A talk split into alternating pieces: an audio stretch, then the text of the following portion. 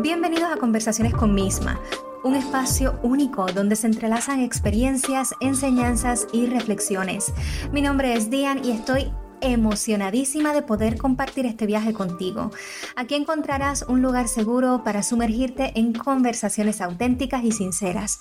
Exploraremos temas como crecimiento personal, superación, relaciones, mindset y mucho más. Cada episodio será una oportunidad para conectar, aprender y encontrar inspiración en el camino. Qué bueno es tener la oportunidad de hablar de temas tan importantes como lo es el amor propio, la autoestima y la autoconfianza con una gran amiga. Aquí compartimos de estos temas hoy y es con la psicóloga Lina Caraballo. Lina, el amor propio hoy día y siempre es bien importante, pero yo creo que lo que estamos enfrentando muchas veces las mujeres y los hombres también, es la falta de amor propio para tomar decisiones, para, em, para transitar por la vida dándose el valor que requieren, para evitar atraer personas que no vibren a un nivel alto o que aporten a su vida. ¿Cómo, cómo podemos cultivar más amor propio en nosotros mismos? Yo pienso que lo primero que deberías contemplar es ¿cuál es tu definición de amor propio? Porque cada cual tiene o puede crear su propia definición, ¿no? ¿Qué, qué tú pensarías que es amor propio para ti? Amor propio para mí es ponerme yo primero que las otras personas, cuidar mi salud, cuidar mi paz mental, em, en vez de permitir que las otras personas manden en mi tiempo, yo manejarlo, yo decir, Amor propio para mí es elegir qué es lo mejor para mí, elegir a dónde voy dependiendo cómo me siento. Es decir, no voy a tal fiesta porque me quiero quedar en casa, me siento mejor en casa. Es decir, eh, hoy voy a dar una caminata sola por, o me voy de hiking para conectar con la naturaleza porque necesito conectar conmigo. Amor propio para mí es mirarme al espejo, gustarme, no maltratarme, diciendo, ay, me están saliendo tales arrugas o el cuerpo no se me ve igual. Amor propio es mirarme, aceptarme y quererme. Nice. Yeah, eso es una definición perfecta de amor propio, yo creo.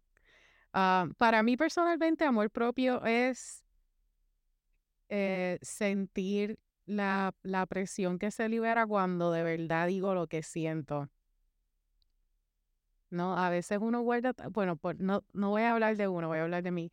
Yo a veces siento como con una presión de que debería decir esto, no debería decirlo, ¿verdad? Y eso me cuesta mucho em, porque me da miedo que me rechacen o me da miedo que no sea aceptado mi opinión.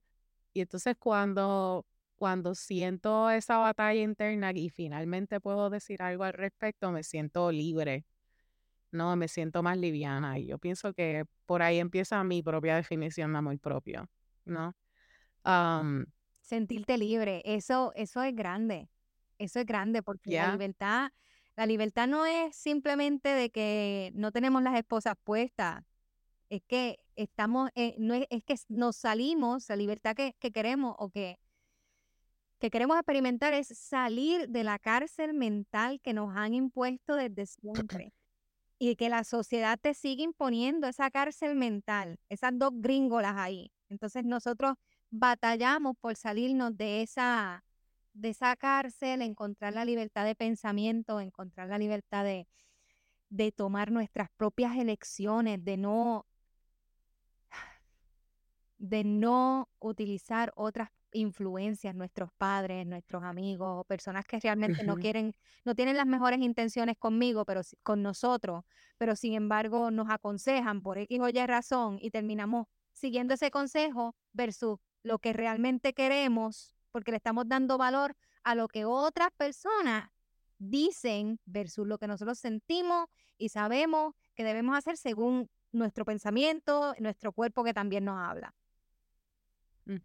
De ser auténtico, ¿verdad? De que esa persona con la que tú conectas internamente sea la misma persona con la que otros conectan. Yo pienso que eso también es bien importante en el, en el amor propio porque es un reflejo de aceptarte a ti mismo, ¿no? Que, que tú dejes ver a los otros de la manera en que tú te aceptas a ti mismo. Porque usualmente escondemos mucho esa identidad. Escondemos nuestra verdadera identidad. Escondemos y no somos auténticos porque lo que estamos buscando es aceptación y el amor de afuera.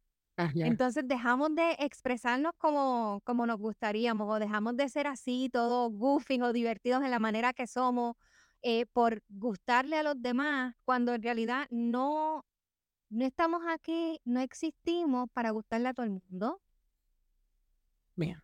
Nos tenemos, o sea, nuestra tribu puede ser pequeña, pero que en esa tribu haya autenticidad y aceptación y claro, amor, amor propio y amor no propio, amor de los demás, en esa, o sea, tus amigos, o sea, o sea, tu, bueno, tu pareja también debe ser parte de esa tribu.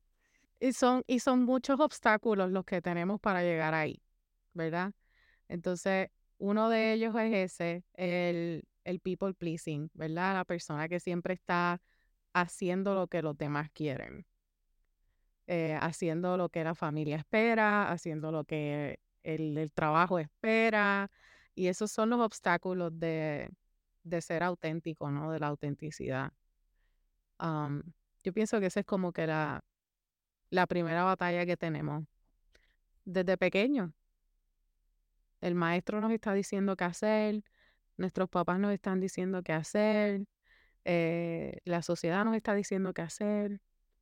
Entonces siempre vivimos comparándonos con las expectativas de los otros expectativas, qué, qué palabrota dijiste ahí. Expectativas de cómo, de qué tener, cómo actuar, a dónde ir, qué tipo de trabajo, cuánto dinero tener, expectativas. Hay expectativas para todo, pero yo siento que eh, esas expectativas nos limitan. Nos limitan de ser la persona que realmente vinimos a ser o lo que vinimos a vivir expectativas, y las expectativas pueden ser expectativas de otras personas hacia nosotros, pero también de nosotros mismos. Nosotros nos ponemos unas expectativas bien fuertes también. Y, vamos en contra. Las expectativas pueden, pueden ser eh, irreales, son, son más allá de lo que realmente eh, no, son más allá de lo que realmente podemos hacer en ese en un momento dado en nuestras vidas, ¿no? Y siempre es bueno aspirar, pero también hay que ser realista con esas expectativas que nos ponemos a nosotros mismos, porque si tú te pones unas expectativas bien irreales para ti misma y siempre las estás fallando, eso es lo que destruye tu autoestima, ¿no? Porque te compara, ah, pero aquel lo pudo hacer, porque yo no puedo, ¿verdad? Entonces, ay, pero es que siempre todo lo que me propongo, nada me sale bien, pero ¿qué es lo que te estás proponiendo? Pregúntate qué es lo que te estás proponiendo, para cuándo, cómo lo vas a hacer, eh, porque la mayoría de las veces eh, nos ponemos cosas bien altas, bien difíciles de conseguir en, en tiempo, en, un tiempo récord. Lo queremos hacer todo en un tiempo récord. Em, y si, y si estás fallando constantemente, quizás estás siendo bien duro contigo mismo y eso no es autoamor. O sea, padecemos de crearnos expectativas falsas o irreales? Yo pienso que sí, no, no sé si falsas, pero como un poquito duras con nosotros mismos, ¿no? Por ejemplo, ay, yo quiero perder 10 libras en dos semanas, ¿verdad? O quiero eh, ahorrar 10 mil pesos en dos meses. O quiero viajar a cuatro lugares en seis meses, ¿verdad? Entonces es como que eso es realista con, con las condiciones que tienes externas e internas, ¿verdad? Tú tienes la capacidad emocional de bregar con esa meta que tienes. Tienes la capacidad financiera o tienes esas, esas condiciones a tu alrededor que te van a ayudar a esa meta. Eh, aceptar ayuda en esas metas, ¿verdad? Eso no, no, no nos lleva también a la comparación que esa es otra cosa que va en contra del amor propio. Ya, sí, el compararnos con, con las expectativas que tienen otros ¿no? Entonces eso lo convertimos en una expectativa para nosotros mismos. Ay, pero si este hizo esto y lo otro, ¿por qué yo no lo puedo hacer? O yo lo voy a hacer mejor. Pero no hay, no hay necesidad. Yo pienso que todos tenemos nuestro propio tiempo y lugar en nuestra vida. Todos tenemos todas estas etapas de desarrollo que no necesariamente tenemos que cumplir todos juntos al mismo tiempo, a la misma edad, ¿no? Eh, cada cual tiene su, propio, su propia línea de tiempo. Entonces, eso es bien difícil aceptarlo y adaptarlo a ti mismo cuando te comparas mucho con los demás o cuando te comparas con la sociedad, ¿no? Que si no compraste una casa a los 30, ¿verdad? Que si no tienes hijos a los 25, qué sé yo, cosas así. Eso es comparación y eso tampoco es amor propio porque amor propio es aceptar que tú lo puedes hacer a tu propio tiempo. Que mi vida puede ser diferente a la de los demás que todos, todos vinimos, todos estamos en, en, esta, en esta vida experimentando cosas diferentes en diferentes momentos, que tu vida no tiene que ser la misma que la mía, o que, que, que tú crees una familia, tres hijos y te cases y te vaya bien, fantástico y súper feliz en esa vida, pero que yo decida no casarme, no tener hijos y estar igual de feliz. Claro. Es que, es que todas las personas eh, eh, son un libro distinto. La, todas las experiencias son distintas. Bueno, eso es lo que nos enriquece como humanidad y sociedad. El poder hablar y compartir con una persona que ha vivido cosas diferentes que tú y que te enriquece con, con sus vivencias, con sus consejos. Qué, qué aburrido sería el mundo si fuéramos todos iguales. Sí, así mismo es. Eh, y también otro, sí. Otro, otro obstáculo que, que yo creo eh, que, que existe para el amor propio es el, el, el complejo este del salvador. El querer, el querer salvar a tu pareja o a tus amigos, eh, cuando en realidad uno puede ayudar, claro, cómo no, uno está ahí para ayudar, uno está ahí para para servir, pero es que hay cosas que se salen de tus manos y que tú no, no puedes ser la psicóloga o la salvadora o la mamá de todo el mundo. Ya. Todo el mundo, o sea, no, no se puede, no se puede. ¿Qué tú crees acerca de eso? Yo pienso que cada cual tiene que reflexionar de dónde viene el complejo de Salvador. ¿No? ¿Cómo, cómo de la infancia? Cómo eso se refleja en, tu personalidad, de dónde viene, ¿verdad? Eh, eh, yo pienso que, que puede venir de muchas raíces, puede venir de trauma de la infancia, puede venir de relaciones románticas que has tenido, puede venir de la cultura. Los puertorriqueños tienen en la cultura arraigado eso de querer estar eh, todo el tiempo pendiente a los demás y ayudando a los demás.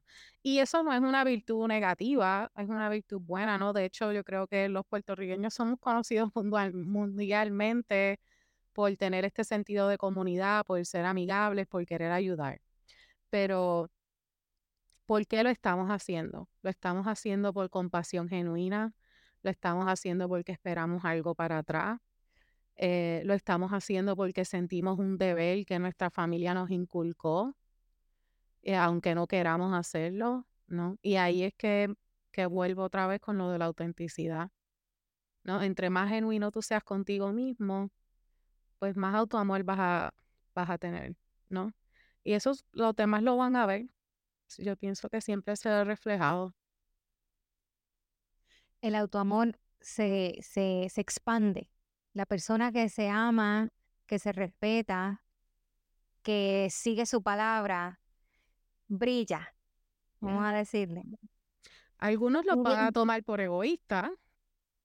Ajá, cierto, cierto. Algunos los van a tomar por egoísta, pero entonces ahí tú tienes que analizar qué tipo de relación es esa que tú tienes, por qué te están asumiendo como egoísta. ¿Es esa relación saludable? Porque si alguien no está aceptando tu autenticidad, entonces alguien no te quiere genuino. alguien te quiere como, como te le conviene a ellos. ¿no? Con esa persona. Um, Cierto, cierto, cierto. Y, y, y es verdad que cuando tú tienes ese amor propio, tú te pones primero tú, que, y, y que irradias eso, atraes a personas que piensan similar a ti o personas que realmente pueden ver eso como un don en ti. Dejas de estar atrayendo personas que lo que quieren es succionarte o que lo que quieren es cambiarte. O, o mejor dicho, si los atraes, eres capaz de decir no desde un principio o de poner el límite desde un principio, que ahí, ahí radica grandemente el amor propio, en poder en poner y mantener límites para las personas o las cosas que no, que no te hacen bien. Ya. E- Eso es algo bien interesante lo que estás diciendo de atraer, ¿no? Yo no soy una persona que habla mucho de atraer porque yo pienso que consciente o inconscientemente atraemos cosas, ¿no? Oh. Entonces, por ejemplo, eh, amistades saludables, amistades positivas, yo pienso que eso es algo que hay que buscar y cultivar, ¿no? El, y entonces ahí se pone a prueba, que es lo que tú dices. Cuando tú pones un límite, cómo la otra persona lo procesa, ¿no? Tú tienes el amigo que te dice, ay, vamos a beber hoy por la noche, mira, de verdad no quiero salir, no quiero beber. Y entonces, ¿quién va a ser ese amigo? El que se va a molestar y te va a decir que tú eres flaky, que bla. O tienes el amigo que va a decirle, estás bien, ok, no hay problema, o no, hacemos un rain check.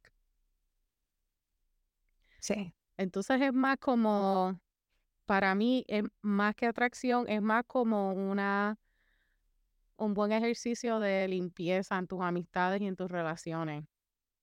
De darte cuenta quién es, quién te está aportando y quién no. Ya, ya, ¿En qué tipo de amistades tú vas a decidir invertir la energía? Porque hay amistades que se, se trata y se trata, pero no, no salen bien, ¿no? No, no, la conexión no perdura. Ya, Esas son las personas de paso.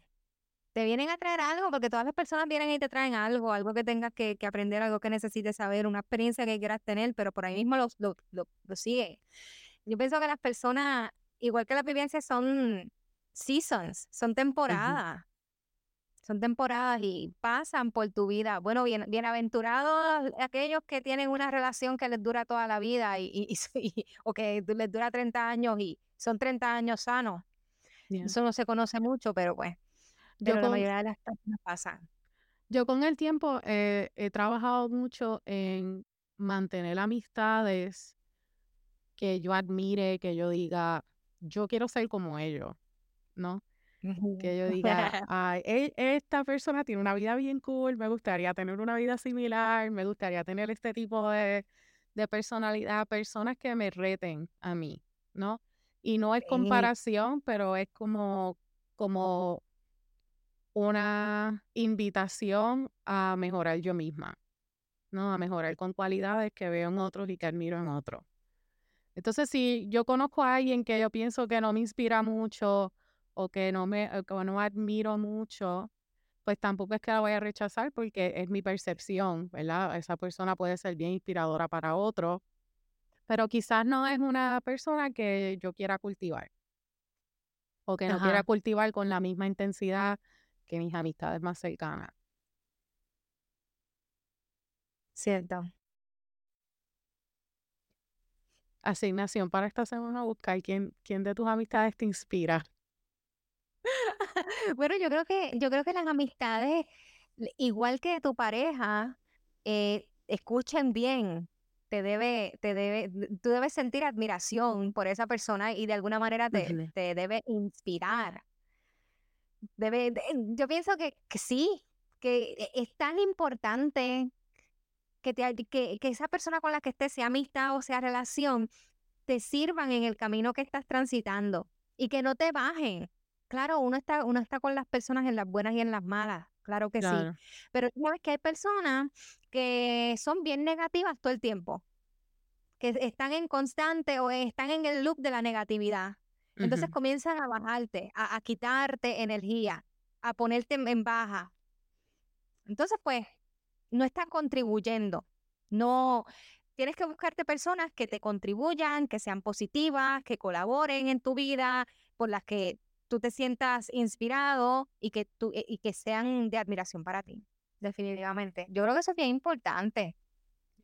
y eso tiene eso viene de, de parte y parte, ¿no? Eso hay que cultivarlo de parte y parte, porque por ejemplo, tú puedes tener una persona que es receptiva en tu vida y que es tu líder, ¿verdad? Y que siempre está ahí para ti, eh, pero también tú tienes que aprender a comunicar lo que tú necesitas, ¿verdad? Lo que tú quieres de esa persona.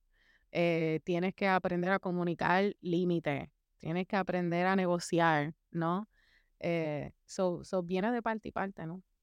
Entonces de ahí... Pues este Ajá perdón, de ahí no nos quedamos más que en amor propio, ahí transicionamos un poquito más a relaciones, ¿verdad? Pero es, una, es, una, es un reflejo de tu amor propio, tus relaciones es un reflejo de tu amor propio. Claro, pues eso me trae a, a, pensar en, en en que tenemos que, en que nuestro amor propio es bien importante para nosotros sentirnos con la confianza suficiente de poder expresar nuestras necesidades. Lo que queremos, lo que no queremos, lo que aceptamos o no, que eso vienen siendo los límites, y lo que esperamos de la otra persona. Cuando somos claros y expresamos y ponemos, eh, ponemos palabra a esas emociones, a eso que nos está perturbando, eh, pues podemos expresarlo a, la otra persona y ahí vemos cuán receptivo es la otra persona, cómo reacciona, eh, qué tiene para decirnos, cuál es el feedback de esa persona.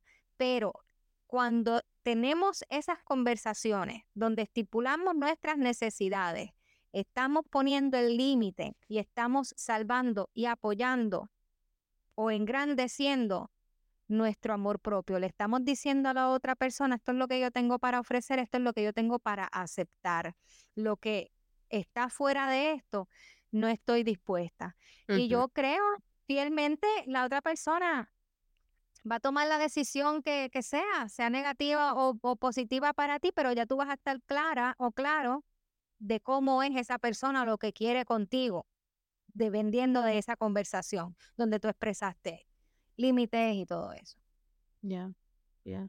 Y eso ah, me trae otra, otro de los obstáculos en mente, ¿verdad? Otro de los obstáculos para el amor propio es eh, que tú aprendiste en tu vida sobre el amor propio y sobre las relaciones, ¿verdad? ¿Cuáles son los valores culturales, los valores que te inculcó tu familia? ¿Cuáles son tus propios valores de amor propio, ¿verdad?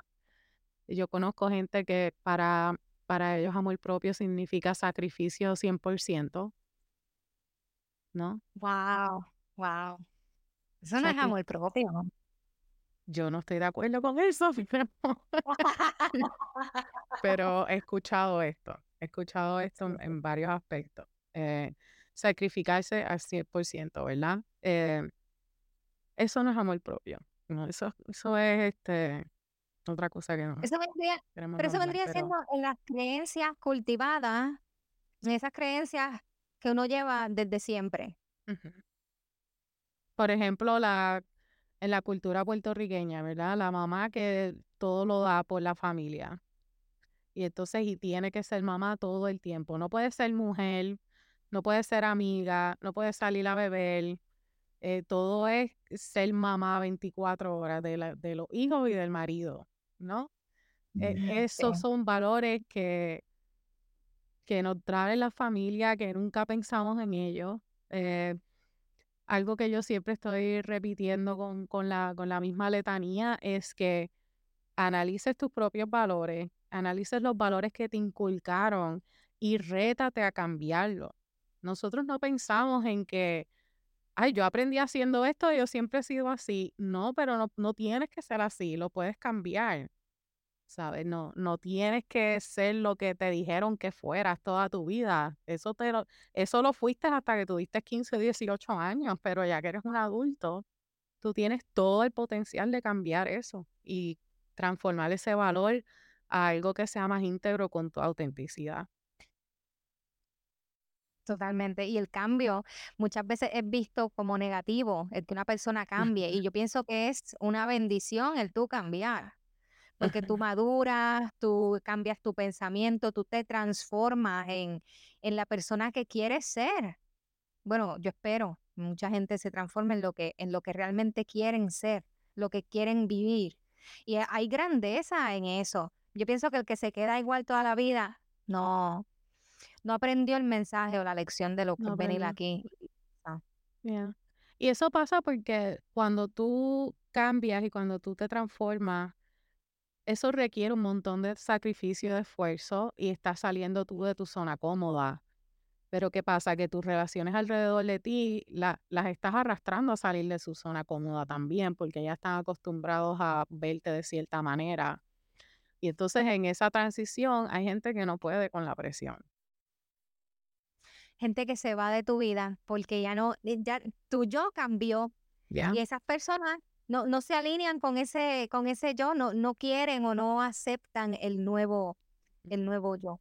Yo tuve, eh, yo tuve una amiga hace muchos años que, hace muchos años, que éramos uña y carne. Siempre estábamos juntas, todo el tiempo.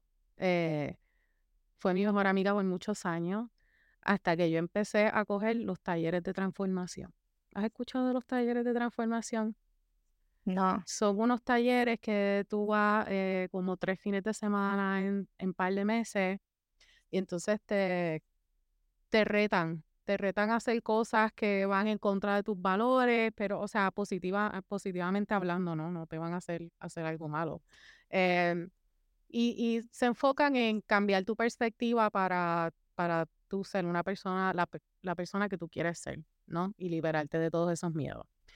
Em, para los que lo han hecho, pues cuatro para ti. Eh, los que no, pues ahí tienes algo para hacer research. Este, pero nada, eh, yo hice este proceso, eh, en verdad me fue útil, me ayudó. eh, y esta amiga me dijo, no puedo bregar con la persona que eres ahora mismo y literalmente me dejó de hablar. Desapareció de mi ¿En vida, serio? Desapareció de mi vida como, como cuando tú cierras un libro. Así de fácil. Así de Wow. fácil fue para ella decidir, yo no voy a salir de mi comfort zone, yo quiero que tú seas la persona que tú eras. So, ella no pudo bregar con otra versión de Lina. Y a mí me dolió mucho, pero yo seguí mi camino porque yo no voy a volver a cambiar para, tú sabes, para complacerte a ti. Porque si esa persona que yo era no me sirve, yo voy a ser la persona que me sirve a mí misma. Exactamente. Qué lindo eso, la persona que te sirva a ti misma. Ese es el highlight, underline y bold. Pues mira, en un momento de mi vida e- en el que yo dejé muchísimas amistades atrás, pero muchas, muchas, muchas. Y hice este núcleo de amistades. Y ahora mismo tengo pues mis dos mejores amigas, este, y esta, nosotras tres estamos en un momento de transformación, pero eh, yo, encuentro que es un regalo bien grande de Dios o del universo que me haya puesto estas dos mujeres en mi vida. Eh, Con una tengo relación de amistad de, de más de 10 años, yo creo que 13 años por ahí, y con la otra em, quizás 5 o 4 años. Pero estamos en este momento de la vida donde estamos conscientes de, de que queremos mejorar, de que queremos transformarnos. Y, muchas de nuestras conversaciones es acerca de, de traumas de la infancia, de patrones que repetimos, de qué es lo que queremos, por qué estamos forzando o, o saliendo del comfort zone. Y es tan, ay, es, es tan bueno y tan positivo ver que personas están abrazándote en estos cambios, porque ellos también lo están viviendo en su vida con sus problemas y sus traumas y sus cosas. Pero el poder, el poder, por ejemplo, este, hay días, tú sabes que la transformación nunca es lineal. Tú va- tú vas altas Claro. y bajas en lo que, en lo que aceptas la- el, el nuevo tú. Y en esos días de baja, que yo las puedo llamar o textear, me siento así, así, así, así. El tener el feedback de ellas, eh, eh, sus puntos de vista o los recordatorios de, que vienen de ellas diciéndome, recuerda que esto es parte del proceso. Recuerda que tú estás abriendo de la puerta a tu nuevo yo. Estos cambios son normales. No te olvides de lo que has hecho, lo que has pasado. O sea, tener ese feedback yo considero que es una bendición y obviamente no todo el mundo tiene el privilegio de tener amistades así, que estén, el, que estén en el proceso de transformación al mismo tiempo que tú. Es bien raro que eso pase, pero cuando sucede y estás en esos momentos, es bien reconfortante. Una de las mejores palabras que yo he tenido de un amigo es que me dijeron una vez como que estaban orgullosos de la persona que yo me he convertido, porque es un amigo que, que somos amigos, qué sé yo, por más de una década, ¿no? Así que me ha visto en todas las fases. Y para mí eso fue como que, esas son unas palabras que tú no escuchas muy, muy común, por lo menos yo no escucho muy común. Uh, so el, el, hecho de que, de que esa persona pudiera ver esa transición y encima eh, no tener ningún problema en verbalizarlo, tú sabes. Eh, para mí fue bien meaningful. Y esos son los amigos que, que necesitas. Esos son los amigos que te aportan, los amigos que te aceptan tal como eres y los caminos, los amigos que quieres tener en el camino. Yeah. Y, y los amigos que no, que no te aceptan en, en tu manera de, de transformarte, no es algo malo tampoco que ellos están haciendo, ¿no? Porque si, si no le funciona a mi personalidad nueva, pues está bien, tú sabes. El, yo pienso que el, el, el problema es cuando, cuando la persona te, te exige o te pelea o como que no puede, no te quiere dejar de hablar o no quiere dejar que la amistad deje de ser lo que era, ¿no? ahí es que está el problema. Porque, por ejemplo, pues mi amiga, la que me dejó hablar porque estaba en los talleres de transformación, pues, fine, tú sabes, ahí está la puerta. No, yo no puedo pedirte a ti que te quedes, tú no te quieres quedar, pues ok, that's fine. Pero, por ejemplo, si ella hubiera, me hubiera peleado, ¿verdad? O se hubiera puesto demanding o, whatever, o se hubiera puesto a criticar o a quejarse, ¿verdad? Ah, tú no me das el mismo tiempo que antes. Ay, tú estás como que hablando diferente. ¿Me entiendes? Pues esos son los problemas. Esos son los, los red flags. Sí. Ok. Para resumir, ¿cómo podemos cultivar el amor propio para nosotros mismos y para las relaciones amorosas? Ok. Eh, obviamente esto es mi opinión, pueden, puede haber otras personas con diferentes opiniones, pero aquí, aquí van unos tips de mi parte. Uno, eh, trabaja en crear tu propia definición de qué es amor propio. Eh, dos, cultiva el autoperdón. Perdonarte. perdonarte por, perdonarte por lo que tú piensas que estás haciendo mal, que probablemente hay algo que yo he aprendido en mi trabajo y es que la gente se, se trata mucho peor a ellos mismos que a todos los demás. ¿No? Wow. Entonces es, fácil perdonar a otros, pero el trabajo interno es el más difícil. Así que el autoperdón. Eh, determina, número tres, determina metas realistas para ti mismo. Haz tus rituales de cuidado personal, haz tus rituales de espirituales, haz lo que te haga centrarte a ti misma, pero, pero que sean realistas, ¿no? No te exijas demasiado en poco tiempo. Eh, si no puedes cumplir con esa meta ese día, haz una variación, ¿no? Sé, compasiva con tus propias metas eh, o compasivo. Eh, número cuatro, usa afirmaciones positivas contigo mismo. ¿no? Es que sea, no es que te vuelva delusional, ¿verdad? Y estés psicóticamente hablándote positivo todo el día. Pero usualmente la gente que dice, yo no creo en las, en las afirmaciones positivas, si estás todo el tiempo hablándote negativamente, no me vengas a decir que no funciona, porque estás haciendo lo mismo del otro lado. Así que si eres una persona que estás constantemente pensando en consecuencias negativas o en lo que estás haciendo mal, te puedes beneficiar de, afirmaciones positivas. Eh, y obviamente van a cultivar que tengas confianza en ti mismo. Número cinco, sea auténtico. Y número seis, invítate a ti mismo a crear tu propia narrativa, ¿verdad? De cómo sería tu vida con más amor propio, de por qué quieres más amor propio. Eh, crea tu propia narrativa de tus propios valores y úsalo como tu propia Biblia. Bueno, muchísimas gracias, Lina. De nada. Un gusto como siempre.